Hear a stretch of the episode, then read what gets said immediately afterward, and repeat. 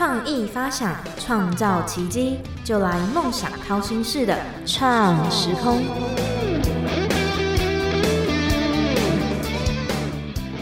欢迎收听《梦想掏心式的创时空》，我是代班主持 Jenny。全球都在谈论的联合国十七项的永续发展目标。听众朋友知道波隆艺术其实有属于他自己的二零二八永续目标吗？所以今天我们的节目就邀请到波隆公司的严大飞行销经理，以及我们的常客 TAID 工会谢坤学副理事长来到我们梦想掏心室。我们请两位跟听众打声招呼。啊，大家好，呃，大家好，我是 TAID 副理事长谢坤学，也可以叫我 Eric。是波隆艺术的严大飞，就是叫我大飞就好了。叫我大飞，大飞跟 Eric。好的，那因为我们的节目其实有固定的提问啊，就是第一题呢，要问两位，你觉得自己像什么料理呢？谁要先回答？啊，我年纪大，我先回答。哎，我我觉得我就像台湾的臭豆腐一样。为什么呢？像臭豆腐？因为其实室内设计这个行业，呃，其实看起来。呃，感觉好像是很美好的感觉，可是呃，我在从业的过程当中，其实大家看的外表的这个靓丽，其实不知道内部是非常的心酸。我们在工地的时候，工地是非常的脏乱的，那一切的美好其实都是在呃施工当中所堆砌的，所以它就像臭豆腐一样啊，闻起来是很香，可是内部是很艰辛。可是品尝居住进去以后，又感受到它的美好，所以我把它形容成台湾的臭豆腐。我就是要真正品尝过，才知道这其中的一些美好之处，是吧？设计的好坏就决定在这个口味跟它的一个价值。那大飞有想到吗？然 后，其实可可能是糯米椒吧。糯米椒吗？对，就是有点想吃辣，可是又不是很会吃辣。就是要辣不辣的那种感觉，然后咬下去就是一点味道，一点辣味都没有。嗯，那是觉得像自己的个性吗？还是对，就是有点呛。但其实内心不是这样，是吗？对，好像没那么强。对，然 后就是可能外表看起来是辣椒的形状，然后可能会跟外表其实不太一样。其实他内心是很温柔的。嗯哦，好，那因为我们还有第二个问题，就是要问一下自己的第一个梦想是什么。我的话应该就是小时候，就是那时候很喜欢看卡通嘛，然后就很喜欢小叮当，然后就想说呢，我想当科学家，长大你就要发明小叮当出来。小 发明小叮当出来吗？对，大概是这种感觉。发明机器人出来，这样。那 Eric，呃，我其实小的时候其实就喜欢，就是动手做一些模型啊，做一些呃比较好玩的东西。嗯，呃，有点类似像工艺的这样子的感觉。那长大以后，其实也在求学的过程当中，接触到一些建筑的工程，哦，就朋友他夫妻嘛，他们就从事建筑业，啊，看到这个大楼，然后后来我记得我在念台北工专的时候，我刚好当科学会的会长，啊，那那时候常常邀请一些呃学长他们来学校分享他的一些专题演讲，或者是事务所的一个经营的一个。一个现象，那时候我就觉得啊，好羡慕哦，所以我决定，呃，我以后也要有一个自己的设计公司，然后我希望，啊，我可以给同仁一个幸福的空间，然后一起来做快乐的设计，做出好的作品。所以是从小时候的一个就是兴趣，一个梦想，然后慢慢延伸到最后现在这个设计公司，是这样吗？呃，应该可以说是对，就是有一点偏向对这个。工艺美劳这一方面的一个兴趣，那喜欢涂涂画画，然后做一点东西，然后觉得这个东西做出来以后，就觉得哎特别的兴奋跟呃特别的美好。那也在求学的过程当中，看到很多美好的事物，还有很多前辈他们的一个努力。那可能在当时八零年代，台湾的这个室内设计产业也很蓬勃的发展。所以当时虽然念的是建筑，可是很想做的是室内设计的工作。嗯，原来是这样。那因为诶，刚刚听到大飞他是说是想当科学家嘛？那其实那不是说要制作机器人吗？小叮当，那有往这个方向努力过？没有诶，就是本来一开始是哦，大学的时候是有去念嗯，computer science，就是那种城市设计呃资讯类的。然后一念之后，后来就某一天呃，听到了某位呃建筑前辈的演讲，然后被感动到了，就跑去念建筑。就突然跳到建对筑对对对对，但是那个方面比呃，较，就是不太一样就。是整个就是转过去了。从逻辑的思考演变成这个艺术的创作。也、不简单，说实在的，可以这样跳。那我们现在要正式进入我们的聊天的内容。那第一个就是可能要麻烦大飞要先跟听众们解释一下，你觉得波隆跟永续之间的关系是什么呢？波隆跟永续之间的关系，波隆一开始在发展的时候，它呃是由我们的创始人 Nils Eric e k l o n 呃，当时是在一九四九年，然后二战之后，然后经济正在慢慢的复苏。那他每天上班的时候，他都会去经过一个工厂，然后会看到有很多桶的废弃料。那有一天，他就去那些废弃料里面去看看，然后发现那里面有哎有棉线跟尼龙线，于是他就把棉线跟尼龙线呢拿出来把玩，把它转一转，变发现可以变成比较坚韧的线纱，然后再用手去把它编织成一块布料。于是他就灵机一动，想说，哎，或许这可以变成一门生意。于是，呃，我们第一代的这个波隆的产品就这样产生了。当时就是手工所编织出来的，呃，地毯，嗯，就家里面铺在可能桌子下面啊这种地毯。嗯，所以一开始我们就是抱着这种呃用废弃物然后做成产品的这样的一个想法，然后再做我们的产品。那瑞典、北欧他们这边其实呃一直以来都非常重视呃环保这个议题，嗯、所以在这些年来呢，我们就是开始采用一些比较坚硬的好用的材料，呃，是 PVC 也是塑胶，那那也是就是继承我们本来这个纺织的本业，然后在纺织工艺上面呢，呃，去琢磨一些很呃一些比较有趣的变化。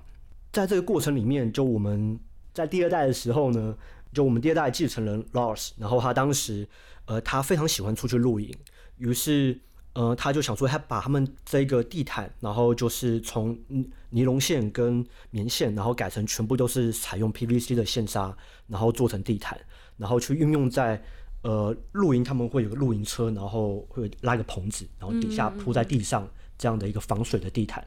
就是露营在使用，其实一直到现在都还有在出这个相关的产品，只是它的那个品牌就不会是 b o l o n 呃，是他们帮法国另外一家品牌在生产这个露营用的地毯。嗯嗯，那产品就开始变得比较耐用，然后然后也比较变多元化，不只是用在家里，也可以带出去露营。然后一直到我们第三代继承人，呃，Marie Anika，那他们呢就是比较抱有着这个现代的环保这个意识，然后跟北欧的氛围，其实就是如果你的公司没有在做环保相关的议题，就你这个公司就是基本上活不太下去。他们比较极端一点。那呃，马瑞克尼卡呢，他们很重视环保这议题，他们也觉得这是他们的精神。所以这第三代在经营波隆的时候，他们就置入了这一个嗯回收的机器，就是把我们自己在生产的这些边角料，然后回收起来，然后制作在我们的这个地板的成分里面。然后开始就只是少量的先试试看，然后现在慢慢的呢，就是大量的去跟外面的原厂呃其他的那个原料厂商购买他们的废弃的这些原物料，然后把它回收回来，然后制作在我们地板里面。那我们的目标呢是希望我们可以做到呃上至百分之五十的一个回收的就产品的回收的这个比例。呃，那我们最近这几年呢，其实也呃就是有开始在往一些就是随着这个世界环保啊、减碳啊这个方向去发展。那我们波隆最近也请了一名，他是从 Greenpeace 的一个创始人，在在瑞典的 Greenpeace 的创始人，然后请他到我们公司来，然后帮我们做环保这件事情，然后就是看我们公司如何去做调整，然后对环保的议题怎么样去去做改善。那所以接下来我们会做，就是要把我们的产品呃建立起这个碳足迹呃碳排放的这一个呃使用量，就是我们每一个平米里面它含有多少的碳足迹，然后可以可以让呃在计在这个建筑物的建案里面呢去计算这个碳排的这一个呃计算式里面会变得更简单，然后也可以帮助消费者去在做选择的时候也可以更直观。所以其实是从第一代就开始有这个永续的理念在了。说实在的，就是再利用，呃，对对不对？对然后到现在就是它慢慢的进阶，呃，建筑跟产品的角度来看的话，嗯其实破龙产品它是一个很环保的产品。它其实刚开始的时候，它是透过一个再利用的一个概念。那其实在，不管是在建筑或室内设计里头，后来谈的就是三 R，在环保里头三 R 就是 reduce、recycle 跟 reuse，就是环保回收再利用的这个精神跟概念。嗯，所以破龙产品一直就是符合这样的一个精神跟呃概念，所以去衍生它多元创意的一些产品跟运用的价值。嗯就是因为刚刚听到大飞这样讲，就是觉得说他们都其实一直都有在观念这个理念，就是永续这样子。对，因为呃，刚刚大飞讲的就是说，虽然是环保，可是他们后来把这个产品呃回收已经达到百分之五十以上，那甚至在利用的这个过程当中，其实在呃永续的这个价值里头，其实目前我也知道 p r o 产品已经取得这个 Well 的一个认证，那朝着这个永续建筑其实又更向前迈进。那我想在简约的这个设计过程当中，呃，它除了这个呃符合环保以外，我觉得它在艺术创作上面跟呃整个运用产品的这个多元性，其实也有很多的特色。这个可以请大飞给我们分享一下。我们第三代的这个继承人啊，马瑞跟妮卡，他们其实对 fashion 时尚这件事情是非常有兴趣的。他们其实一开始并不想继承公司的这个产业，是他们觉得呃这个产业很无聊、很呆板，就是、呃就只是一个很传统的纺织工厂，然后用塑胶做纺织而已。呃，一直是到二零零三年的时候，然后他们呃有一次在米兰，然后他在米兰的这个 Armani 的店面里面，发现当季秋季的那个产品行路里，Armani 他你也知道，就他们可能会有鞋子啊、包包啊，他们会拍一些产品照。他们产品照的这个背景，居然是用我们波龙的地板去当做呃它的这个背景来使用。那这件事情呢，就让他们非常的开心，他们就想说，哎，我们的产品居然会被 Armani 这样的一个品牌大师给欣呃给欣赏。那这件事情就是给他们一个很大的动力，他们就想说，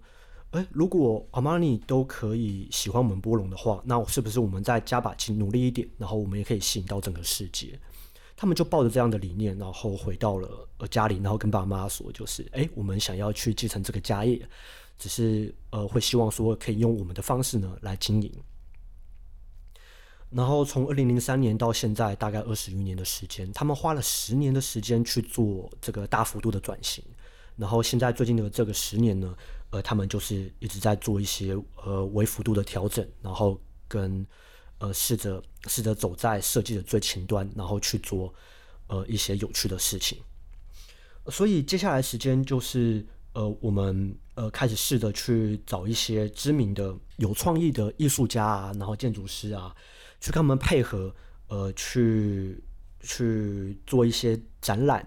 呃，这些展览呢，就是呃用他们的创意，然后去表现出我们的材料可以去怎么样去做呈现，然后或者是呃直接做一些在设计上的合作。呃，我们有跟一些知名的设计师做一些联名款。呃，John Novell 呃是呃普利兹克奖建筑大师，然后跟那个呃最近我们这一两年呃与 Patricia Akiora，呃他也是一个设计业界里面很知名的呃设计师。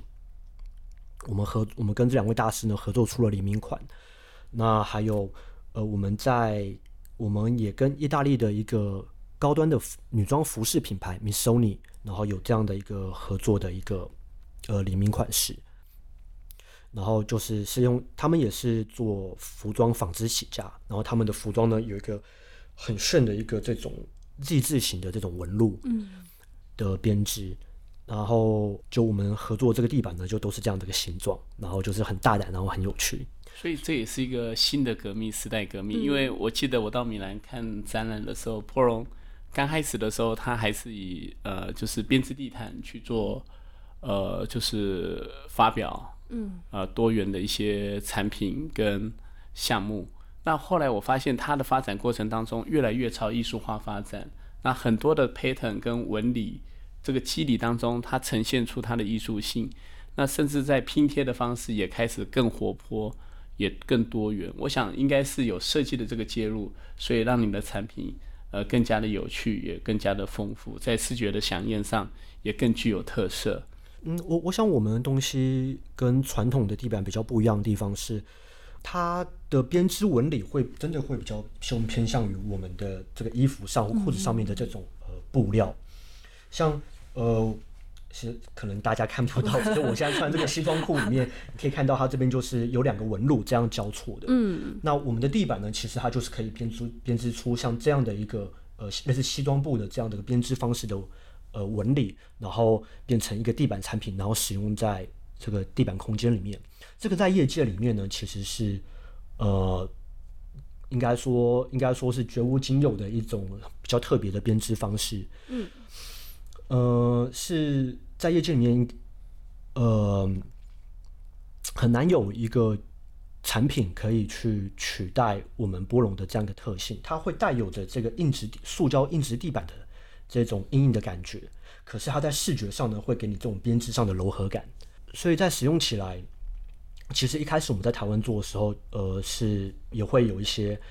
呃 trial and error，就是。会有一些不太好的搭配的一些情形，然后一直到现在，我们这样整个经营下来，然后就是有比较知道说，呃，怎么样的一个配合跟设计，呃，是比较符合台湾的这边的一个使用的。嗯，因为我有看到网站上，就是它会分不同的场合都是需要到用到地板嘛，像是可能是一些是办公的啊，或者是家里啊，或者是会有一些比较专业性，像是什么医院什么的，所以我看他们的拼贴的方法都不太一样，像是有。大家可能比较常见的这种正方形，可是我看到有波龙上面的图片，有的是可能就是有做条纹啊，或者是六角形啊，就是这种比较特别的。嗯，那个是我们的另外一个呃设计概念，叫做波龙 Studio。Studio 的话就是那种工作室啊、工作坊的意思。那它是将我们比较素面的这一种纺织的产品，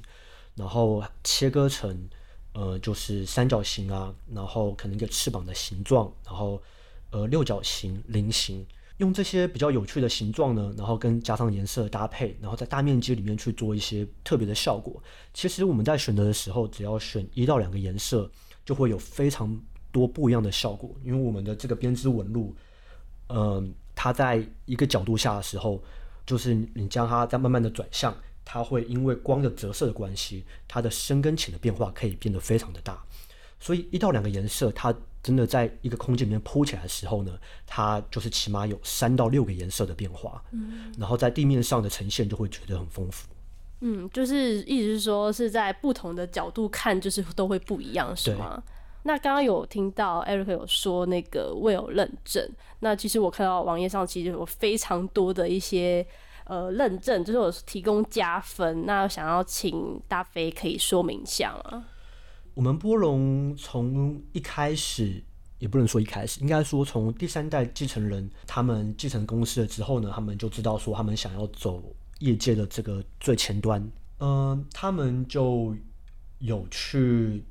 一直以来都有在去关注这些业界呃时呃时尚跟环保的议题。那在环保方面呢，在建筑跟室内设计业界里面，呃，我相信大家可能多多少少或许会有听到，就所谓的 LEED、WELL 这相关的认证，呃，他们都是美国的一个一个建筑，然后跟那个呃环境设计的一个评分的标准，而我们就有去积极的去了解跟参与，去知道说，哎，我们怎么样可以在这两个评分里面呢，去帮助大家做到加分。我们的 LEED 这方面呢，我们的材料呢，可以帮大家在呃，室内环境品质里面取得两分，一个是我们材料本身，然后另外一部分呢是我们使用的胶材也都是环保无毒、对人体无害的，然后人体就在使用上面呢是没有问题，不会造成任何伤害。另外一个部分是 Well，呃，Well 的部分其实它也是在这两块呃帮助大家做到加分，呃，里面会一共可以加到六分，那它各三分呢，就是也是刚刚所说的。是我们的地板材料，然后还有胶材。那因为其实今年我们室内设计工会就有推出好家白一款室内设计奖，那其实主题也是以永续为大众。那可以请 Eric 来，呃，你认为室内设计跟波荣是如何一起来推动这个永续，然后让这个地球变得更好呢？好，谢谢 Jenny 跟大飞哈。呃，其实可以从设计的角度来看哈，就是。在整个国际化的一个趋势的一个发展。那早期的设计可能是满足在这种空间视觉上的这种美学上的一个满足跟感受，然后近年来事实上对环保的这个议题、近零碳盘的这一种所谓的一个趋势，希望就是可以减少这个碳足迹哦，让地球可以更永续。那这几年其实在推的这个力的或者是威尔这个认证。里头其实是一个国际的主要潮流，就是以前我们常常常在谈说以人为本的一个设计的关怀跟精神，其实它的向度其实只是呃停留在这种视觉跟空间美学，可是我们现在更兼顾到在空间里头的人的健康，所以人的健康其实是在呃这个整个生命的这个价值里头是更重要的。那在健康的这个议题里头。刚刚大飞有分享，它除了材质以外，它连接着剂的这个胶材，它都符合环保或者是呃对人呃是无毒而且不会有害的这种所谓的一个呃结合剂结合材的运用跟使用。所以这个事实上在整个室内设计里头，呃除了产品上的加分以外，其实对人的这个健康，在这个居室的空间环境里头的空气品质。或者是空间环境上的这种所谓的考量，其实给我们更多的这种所谓的一个回馈。所以，我们不仅空间是美好的，可是人在里头可以生活的更长久、更健康，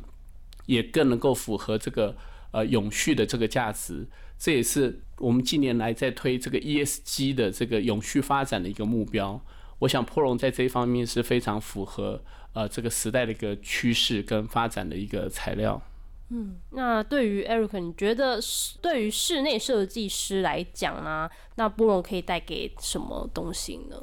呃，我想波龙可以从几个角度来看哈。第一个是它的品牌的价值，其实它的品牌的精神过程当中，我们可以看得到出来，就是说他们从呃这三代里头，从这个环保的议题，然后再来就是它的这种所谓的一个呃。三 R 的这个精神，哈，在符合产品的这种创意跟发展，那最后在艺术，呃，跟多元的这个使用跟未来的一个使命上面，啊，他们在这种所谓的永续发展上面的精神，其实它的品牌精神有落实到这一种所谓永续发展的一个设计的思维。那我们做设计的人，其实更重要的是，我常常在看破龙的行路或者是它的官网，它常常会以。呃，很简洁的这种北欧的这种所谓的生活的模式，然后配合搭配这种所谓的一个呃具有人文思维的这种所谓的空间的一个 image，再配合它的产品，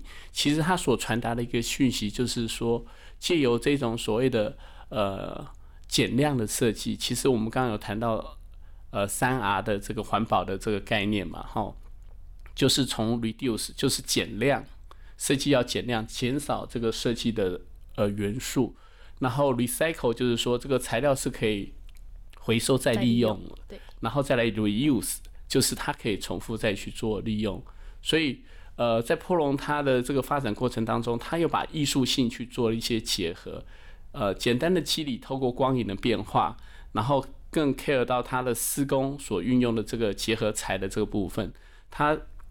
给设计师给的一个影响跟概念，其实就希望在当代的设计师里头，呃，不要考虑只有视觉上的美感，我们也要考虑居住在里里头的人他的一个健康永续的一个概念。那这样更符合这个呃一个永续发展的一个空间跟环境的一个思维。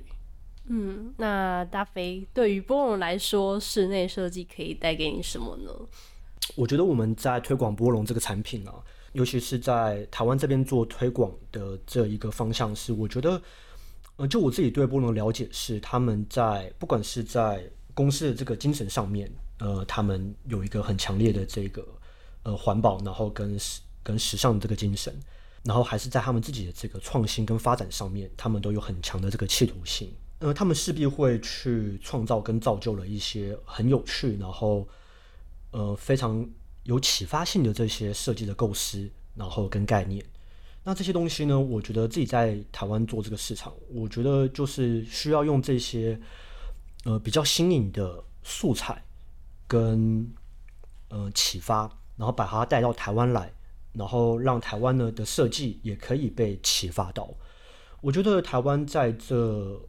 呃二十年来，呃已经开始，尤其是最近这几年，大家应该都可以感受到有很多这种新一代的设计慢慢的浮现上来。呃，不管是在平面啊、产品设计上，或者是在空间设计上也好，呃，都有一些比较新的概念，然后有走向比较国际化的方向。虽然说我们的产品是一个北欧的产品，呃，可是它这边所带有的一个精神，然后跟一个生活的方式，我觉得是台湾这边呃可以去学习、吸收，然后转化成我们自己的方式。那我觉得地板它其实可以不用那么的死板板，就是单一一个颜色，然后冷冰冰的、冷冰冰的感觉，然后它可以是带有一点趣味、俏皮，或者是丰富跟锐利的。其实你只要一个很有趣的地板，然后再搭配个几张呃有趣的家具，这个整个空间的氛围就立刻就出来了。其实不太需要太多华丽的这些装饰，这比较会是我的一个希望的一个方向啦。呃，推广这些好的设计理念，然后跟这些建筑师啊、设计师好朋友们，然后去探讨说，哎，我们未来的设计可以怎么样做，然后能够更激励说，哎，可以创造出这个好的一个设计的氛围跟环境出来。嗯，因为像我已经就是以消费者的角度来看，然后因为我当时在看那个波隆的网站的时候，就是我可以看到非常多样，像是在每个样式啊，它的解释都其实非常的详细，就除了颜色跟材质方面。它连那个地板所比较适合的氛围都会讲得非常的清楚。那再加上它在网站里面也会写说材料对于环境的任何影响啊，我觉得都非常的清晰透明化，让我觉得说，哎，原来地板就是很稀松平常的东西，但原来它可以样式跟颜色的搭配，让整个空间的质感就是瞬间提升。这是我第一次认识到波龙的感觉。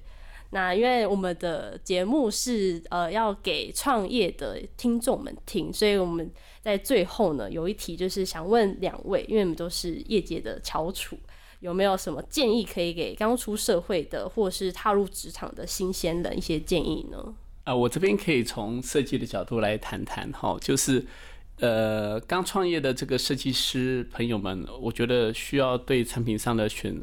大概需要去做几件事情。第一个是从环境，因为台湾的这个地处就是比较亚热带气候，好，那比较潮湿多雨的一个地方。那在材料的选择上面，其实呃可能考虑它的一个防霉还有健康，好，然后呃以及就是以后的维维护也比较方便。所以在环境上面对材料的思考是需要比较注意的。第二个的话，就是在选材的这个部分。那我记得我对波隆的印象，其实我们呃这个公司的案子里头用的比较多，在办公室还有公共空间。那尤其是呃高架地板的这些办公室，然后或者是呃，其实我后来有去一些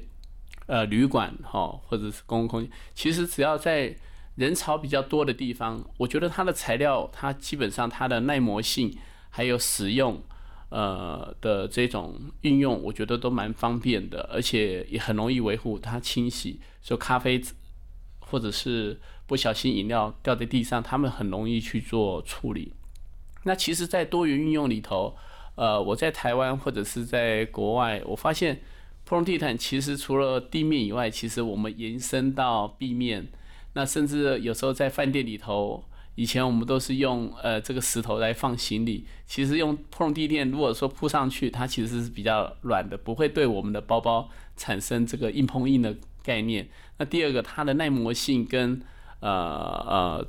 呃放呃这个处理上面，其实跟维护都非常的友善。那我觉得这个年轻朋友，其实在这个选材或者是在这个应用里头，其实材料的多元性跟日后的维护保养是很重要的，而最重要的就是说，它可以符合台湾的这个气候，不会对我们的这个空间呃造成呃其他的一些影响，那非常的呃容易维护，就每天上面不需要再多额外的发呃就是多一些费用，呃这样子的一个 CP 值，我觉得这样的投资是可以给客户一个很好的建议。嗯，那大飞有什么建议给听众吗？呃，就当然我这边 我能够给的建议，可能比较会是刚踏入职场的这些嗯，设计师们，对对对对对对对，我会说就是大家可以去多接触一些有趣跟不一样的材料。其实像我们这些厂商，每一年都会去做一些新产品，然后都会有一些配套的这些呃设计的这个概念的一些照片啊、一些图。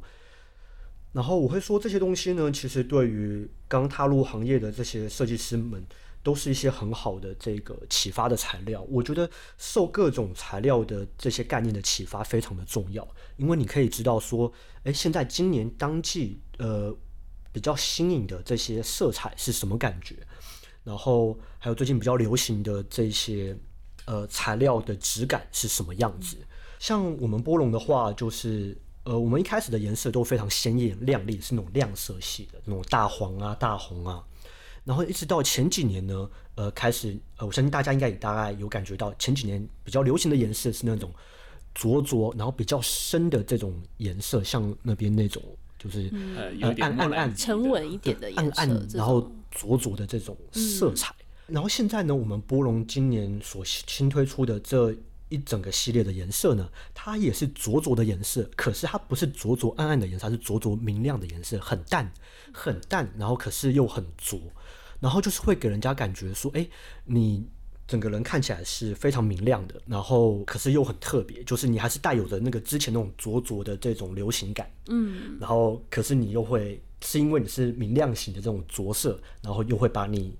的这个个性又带出来说，哎，你比较特别，因为你是走明亮的这个色系。嗯、我觉得在这个变化里面，就是非常值得去参考跟学习的。有，我觉得就是多接触，然后多被启发。多被启发的话，你就会更有动力，然后去做这些你喜欢的这些设计。那因为今天听完两位的访谈呢，我觉得自己有认识到新世界的感觉。那也相信听众们跟我一样，对于波隆艺术有更多的了解了。很快，我们今天的节目也到尾声了，谢谢 Eric 跟大飞来到节目中的分享。那想知道如何创业成功吗？就不要错过每周五的创时空。拜拜。谢谢杰尼。好，谢谢 Jenny。